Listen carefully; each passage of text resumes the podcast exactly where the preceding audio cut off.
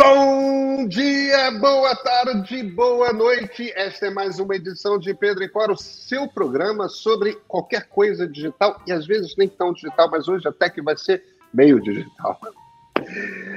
Pedro e Cora, toda terça-feira, toda quinta-feira, no YouTube do Meio ou então na sua plataforma favorita de podcast. Meu nome é Pedro Dória. Ao meu lado está minha amiga Cora Roney.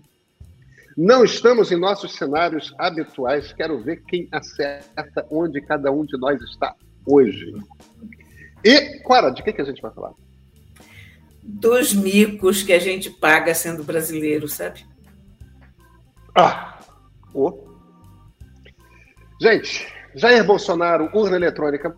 Você entende como funciona a eleição digital, a eleição? Você entende por que, que ela é segura? A gente vai explicar, vem com a gente.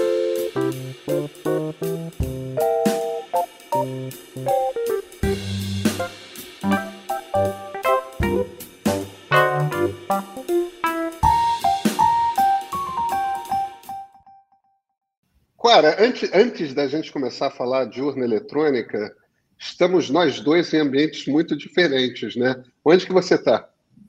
Eu estou na cidade de Medellín, na Colômbia. Vou te dizer, uma cidade lindinha, viu? Cheia de flores e, e, verdejante, muito agradável a cidade. E estou no hotel, conforme você pode ver aqui, as minhas costas. A rede do hotel é uma porcaria. E eu fui lá embaixo e chorei e, e falei que eu tinha um podcast. Então, eles me levaram assim num canto, secretamente, e me deram a senha da, da rede corporativa deles. Então, a senha corporativa do hotel ó, é bacana, a dos usuários nem tanto. Então, eu estou aqui na valente cidade cheia de histórias de Medellín, em Antioquia, na Colômbia. E você? Que portão é esse atrás de você? É, é isso é uma janela, Cora Rona. É uma janela? Eu estou numa. Ah, é verdade. Agora eu... que eu estou com a barrinha de baixo, achei que era uma porta. Assim. Pois é, não, é que pode ser uma porta mesmo, e, e, e apesar da cara mineira, é paulista. Eu estou no interior de São Paulo, numa, numa fazenda, num prédio que já tinha completado e passado de 120 anos quando eu nasci. Eita! Então, então Cora, a gente está num. Aqui é 1850, 1860 e tal. É, talvez não tivesse passado 120 anos, mas 110 já tinha passado. E, e, então, eu também estou, evidentemente, conectado numa internet por satélite, que não é muito boa. Estou um pouco apreensivo, já com o botão aqui de parar a câmera para a gente continuar comigo só no áudio, se for necessário. A velocidade de, de download não é ruim. Ela encosta ali nos 15, 20 megabits por segundo. O problema é que são menos de 2 megabits por segundo, por minuto, pra, por segundo de upload. Então, isso, para quem não está entendendo o que eu estou falando, isso é, o, é, é, quando a gente fala de velocidade de internet, a gente está, sei lá, acostumado a 20 Mbps, 50 Mbps, 100 Mbps. Esse Mbps é megabits por segundo. E essa velocidade que vendem para a gente é a velocidade de download, ou seja, a velocidade que a gente recebe as coisas.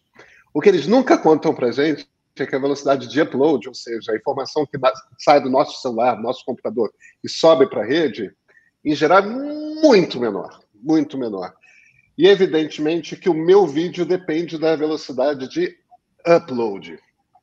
E 1 para 2 megabits por segundo é muito pouco. Mas está tá dando, Cora, por Ó, enquanto. Você está fazendo o que aí, Pedrinho? Eu, férias de crianças, vida de apartamento. A gente, a gente sempre tenta, eu e ali a minha mulher, pegar meus dois filhos de 11 e 12, meu enteado de 12, e levar para um lugar com espaço para correr sempre que tem as férias, pelo menos por uma, duas semanas, uma semaninha, alguns dias, é, para correr, agora, para se mexer, para ter piscina, para ter. Apartamento não tem essas coisas, né? E olha, eu estou aqui acompanhando a minha mãe, de 98 anos, que veio competir no Pan-Americano de Natação Masters.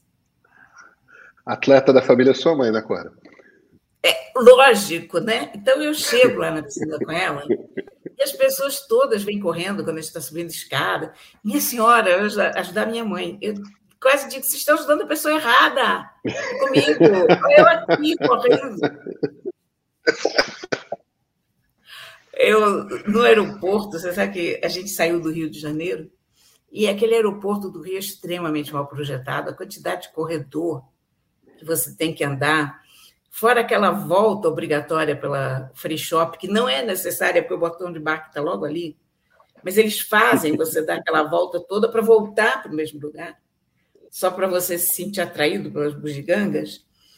Então, eu tinha perspectiva daquilo lá. Depois, uma escala no Panamá, que é outro aeroporto absolutamente insano em termos de corredores. E eu tentei convencer minha mãe a trazer uma bengala. Ela não quis. Quando a gente chegou no aeroporto, eu disse: Mamãe, eu vou pedir uma cadeira de rodas para você. Ela ficou indignada comigo. O negócio que a mamãe Nada. Ela está andando devagarzinho, ela tem 98 anos, caramba, né? Pensa, claro. é um organismo que há 98 anos ininterruptamente funciona. Não tem coisa que, que leve tanto tempo funcionando assim. E ela ficou tão chateada de pedir aquela cadeira de rodas. Eu digo, mamãe, é, é o jeito no aeroporto. Ela mas eu me sinto uma impostora, eu podia estar andando perfeitamente. Eu digo, mas aí a gente perde avião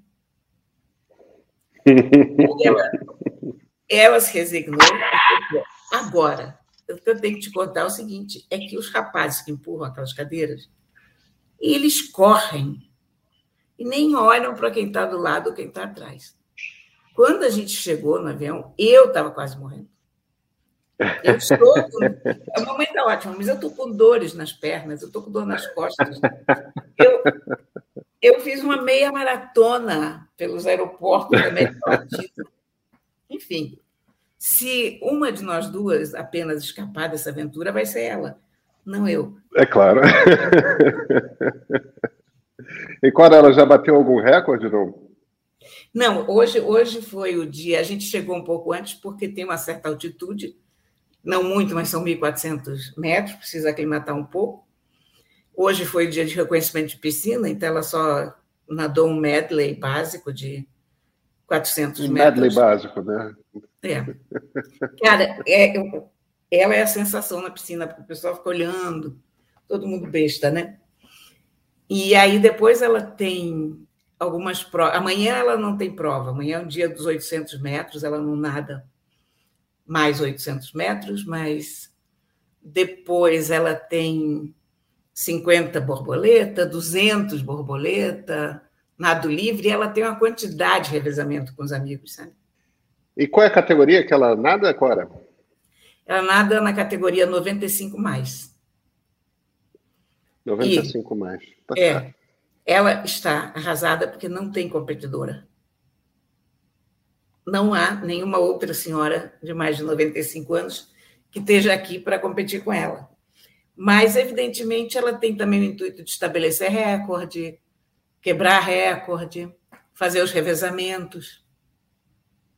Os revezamentos são com pessoas mais jovens, assim, na casa dos 80. É, os reveza revezamentos em, em, natação masters, eles são contados pela soma da idade dos nadadores. Então, uma vez ah, ela, ela fez um revezamento meio histórico lá no, em Porto Alegre, de 360 mais mas aqui eles têm um 320 mais, tem acho que 280 mais, mas aí é com as crianças, né? É com os jovens, né? A, a, a galera os... de 70, 80.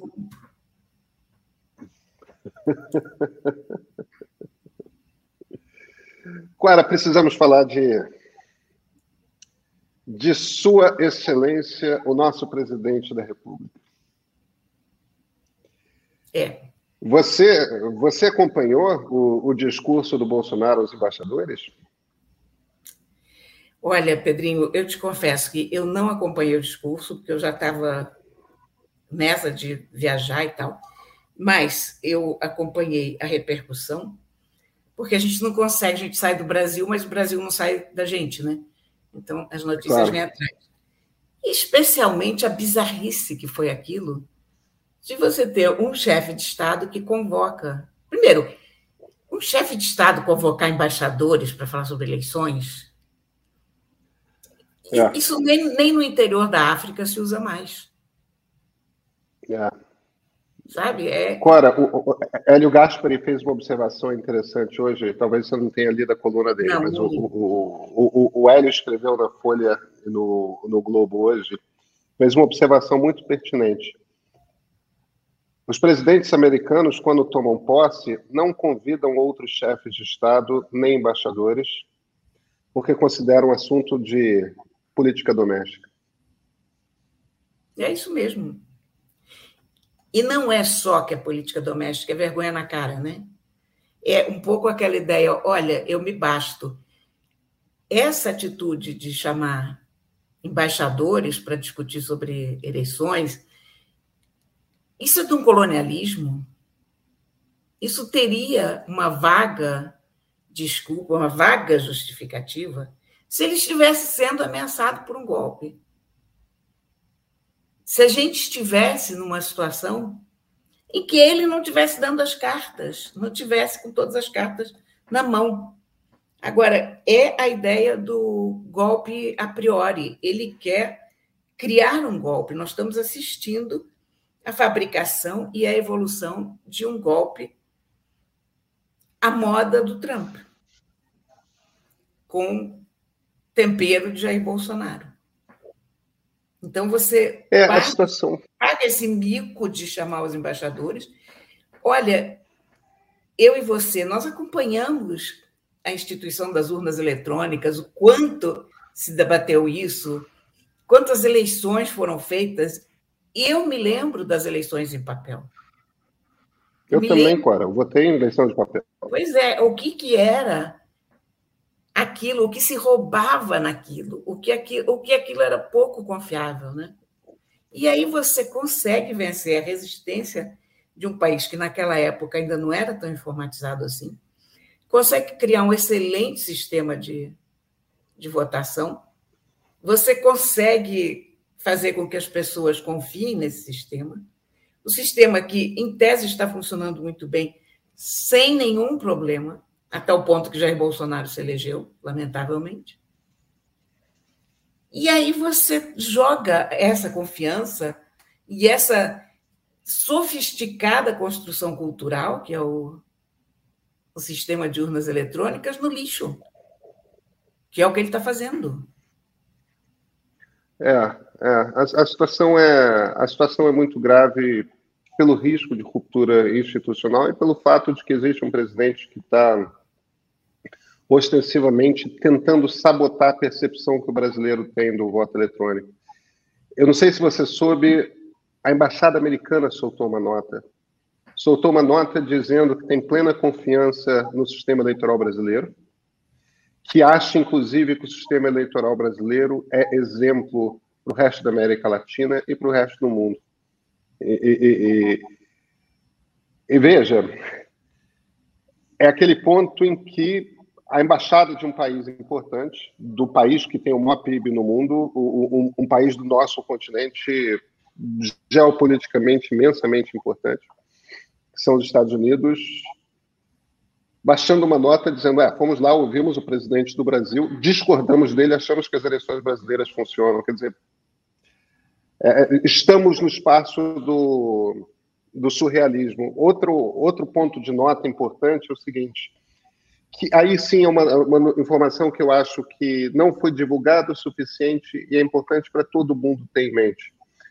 Os três comandantes militares, quer dizer, o comandante do Exército, o comandante da Marinha e o comandante da Aeronáutica, foram convidados para o evento e decidiram os três não ir, porque não querem ser associados à percepção de que há um problema que misture Forças Armadas e eleições. E e soltaram algumas informações em, em, em, off, se afastando do ministro da Defesa, do general Paulo Sérgio. Quer dizer, acho que houve uma, um, um, um, instante de otimismo importante aí. Agora, independentemente disso, cara, eu não sei qual é a sua opinião, a gente tem um. Nossa conversa aqui é uma conversa que a gente, nem sempre, mas a gente tenta perpassar a tecnologia. E acho que vale explicar como funciona, do ponto de vista da tecnologia, a eleição eletrônica, até porque o Bolsonaro mente tanto, e, e, e, é importante a gente frisar isso: ele mente. Ele sabe que ele está falando coisas que não são verdade. A gente, a gente tomou uma decisão na newsletter, no meio, de começar a tratar o, o, a, a postura do Bolsonaro da mesma forma que a imprensa americana tem tratado a maneira como Trump se refere à fraude eleitoral nos Estados Unidos. A imprensa mainstream americana se refere àquilo como a grande mentira. A gente está começando a se referir ao, à maneira como Bolsonaro trata a questão das eleições digitais como a grande mentira. É uma grande mentira.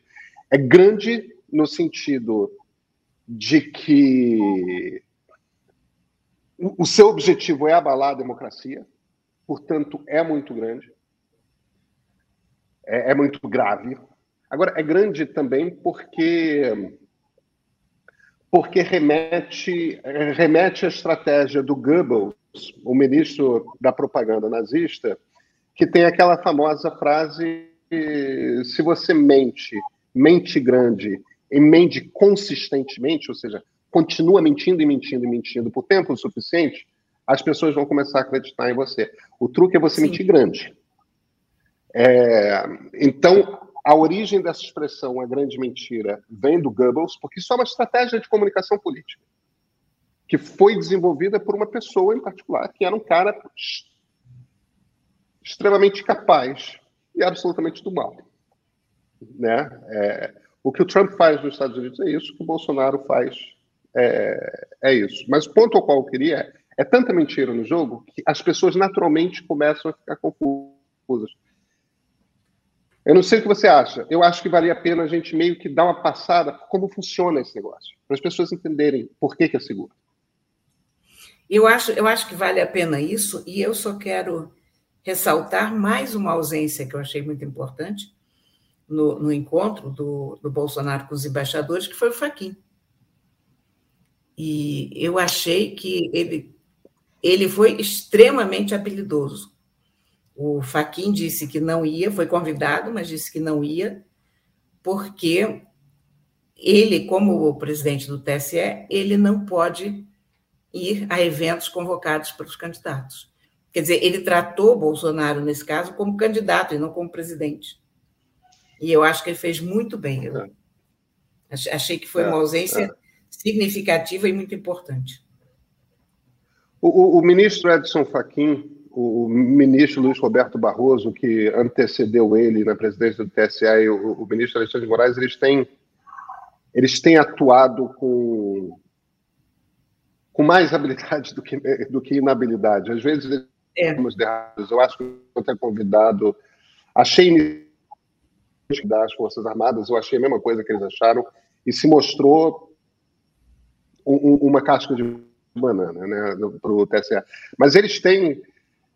Eles estão tentando fazer uma coisa muito difícil, né? Que é se contrapor ao presidente da República, que tem um pódio que fica discursando o tempo todo, e as pessoas prestam atenção pela natureza do cargo político, né? Mas vamos, vamos, vamos às urnas eletrônicas.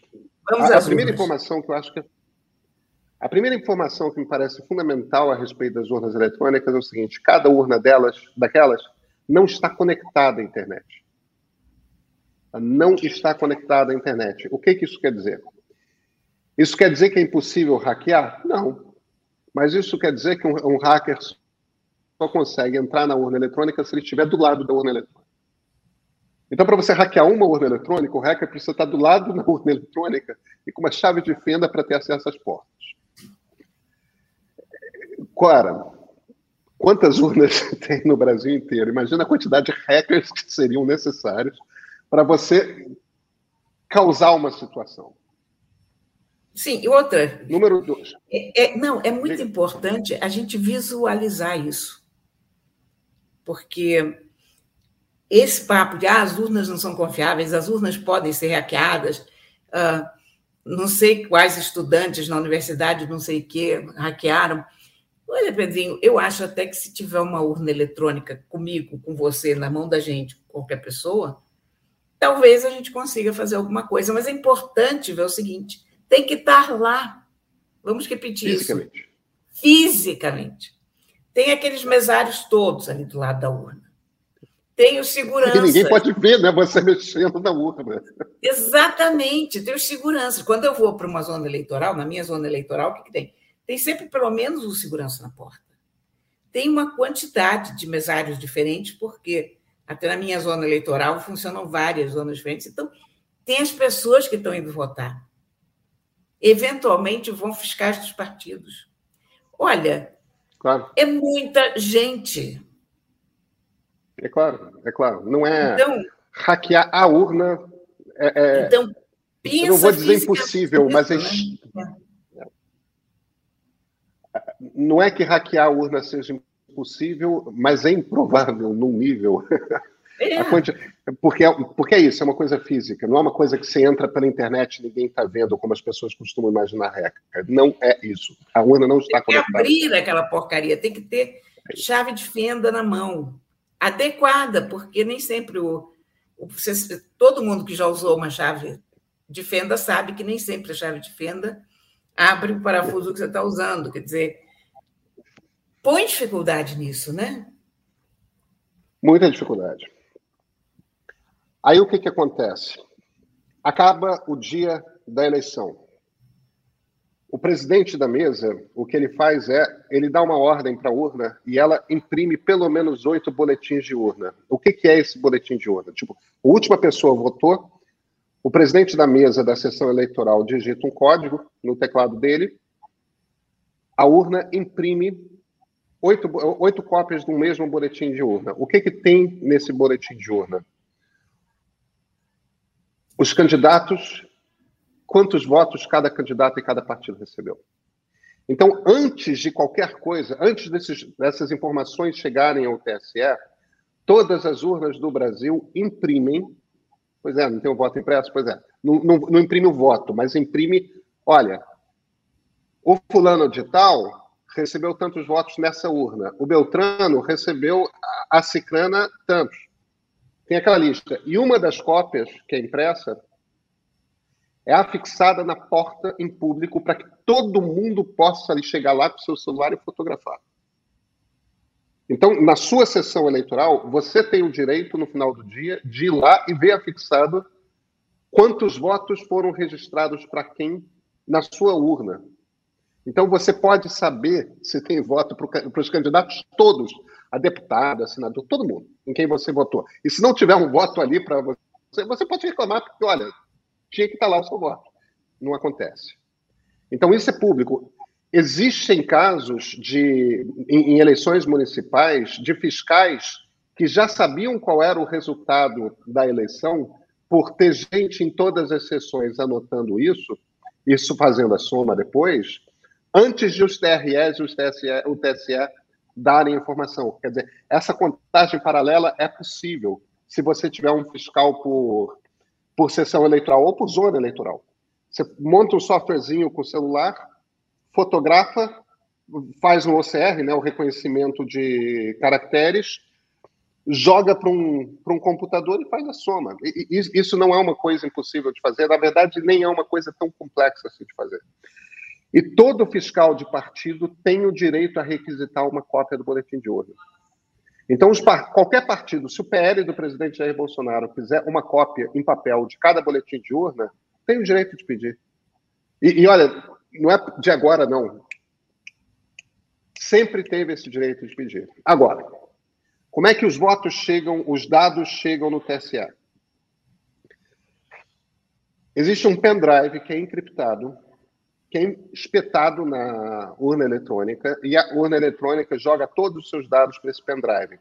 Esse pendrive é encriptado e recebe uma assinatura digital, uma assinatura eletrônica inserida pelo presidente de mesa. Então, esse pendrive é levado para o Tribunal Regional Eleitoral. Os TREs têm sessões de, de receber esses dados, esses, esses pendrives físicos, espalhados pelos estados. Você recebe aquilo e ali é espetado num servidor. Esse servidor checa, um servidor de um computador, né? não um servidor público. É, é espetado num computador que antes de pegar os dados, confere se a assinatura eletrônica está correta. A assinatura eletrônica do presidente de mesa está correta, então os dados são considerados válidos, aquilo é sugado para dentro do servidor. E o servidor manda para o TSE. Aí alguém, algum bolsonarista vai se virar, ahá, neste momento um hacker pode agir. Não, não pode. Porque não é mandado para o TSE pela internet é mandado via satélite numa rede privada. O que é uma rede privada? É uma rede como a internet, não ligada à internet. Só quem tem acesso a essa rede é o Tribunal Superior Eleitoral. É como, o TSE. Olha, é como se fosse a rede da empresa. Na época é em que não havia internet. Você trabalhava Exatamente. numa empresa, havia um servidor na empresa várias pessoas tinham computadores que eram ligados àquele servidor central. É isso. E se você não Ninguém... tivesse no prédio da empresa, você não tinha acesso àquilo. Exatamente isso. Eu, eu gosto muito de frisar essa parte física do processo, porque tira um pouco o bicho-papão dessa. É, porque, para qualquer pessoa que conhece o sistema das urnas, é tão louco o que o, o Bolsonaro propõe, e, e essa teoria conspiratória bolsonarista, mas eu entendo que para uma pessoa que não conhece o sistema, pode parecer que, ah, mas olha, hoje entra, entra em qualquer lugar, entram na rede do banco, golpe de WhatsApp, tudo diferente. Outra coisa, a gente está falando aqui de uma rede, como era a rede da empresa antes da internet. Pois bem, o Bolsonaro fala muito que existe uma sala secreta. Outra coisa que ele fala é que os votos são contabilizados por uma empresa terceirizada na nuvem. Ele está confundindo vários, várias coisas ao mesmo tempo. Primeiro, não tem sala secreta nenhuma. Não existe sala secreta nenhuma. Segundo, não é uma empresa terceirizada que faz vamos frisar aqui o que, que o, o supercomputador que está no TSE faz, né? Ele faz uma conta de somar. A gente não está falando de cálculo integral, de nada, não, é somar. Um voto, mais um voto, mais um voto, mais um voto. É uma máquina, grande máquina de somar. Agora, são 160, 170, 180 milhões de eleitores. É, é, é, é uma quantidade imensa de pessoas. Então, essa você precisa de um supercomputador para somar um mais um mais um mais um, né? É, é, até porque todo mundo vota em um governador, em um presidente, em um deputado federal, um deputado estadual, um senador. É, é, é muito voto para somar simultaneamente. Então você tem que ter um supercomputador. Não existe sala secreta. E não existe nuvem. A soma não é feita na nuvem. A soma é feita em um computador que fica no TSE. Agora, esse computador, que é um computador da Oracle, a Oracle vende um serviço chamado Cloud On-Premises, ou seja, a nuvem no seu lugar, a nuvem no seu escritório. Então é por isso que aparece no nome a palavra nuvem. Mas não é na nuvem na internet. É um computador como o computador que fica na nuvem, só que ela fica dentro do prédio do TSE.